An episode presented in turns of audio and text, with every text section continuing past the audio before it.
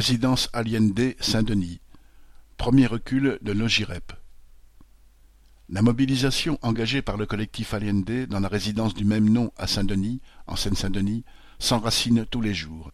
Les factures d'eau insensées, montant jusqu'à six mille euros, envoyées par le bailleur privé Logirep aux trois quarts des locataires, après la mise en place de nouveaux compteurs en 2020, ont déclenché une colère qui ne s'éteint pas. Les résidents se sont donc organisés en collectif, ont déployé des banderoles dans la résidence et alerté la presse. Le collectif se réunit deux fois par semaine avec une assistance de vingt à quarante personnes. Infirmières, femmes de ménage, employés de bureau, chauffeurs de taxi et livreurs sont rassemblés dans cette lutte qui crée une solidarité dans la cité.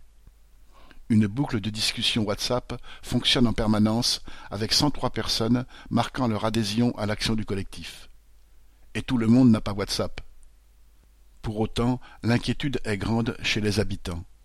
La peur d'utiliser l'eau amène des parents à faire laver les mains de leurs enfants avec du gel hydroalcoolique ou à les faire rapidement sortir de leur douche. Fin avril, Logirep a invité quarante-trois locataires ayant les plus grosses factures, entre mille euros et six sept cents euros, à des rendez-vous individuels.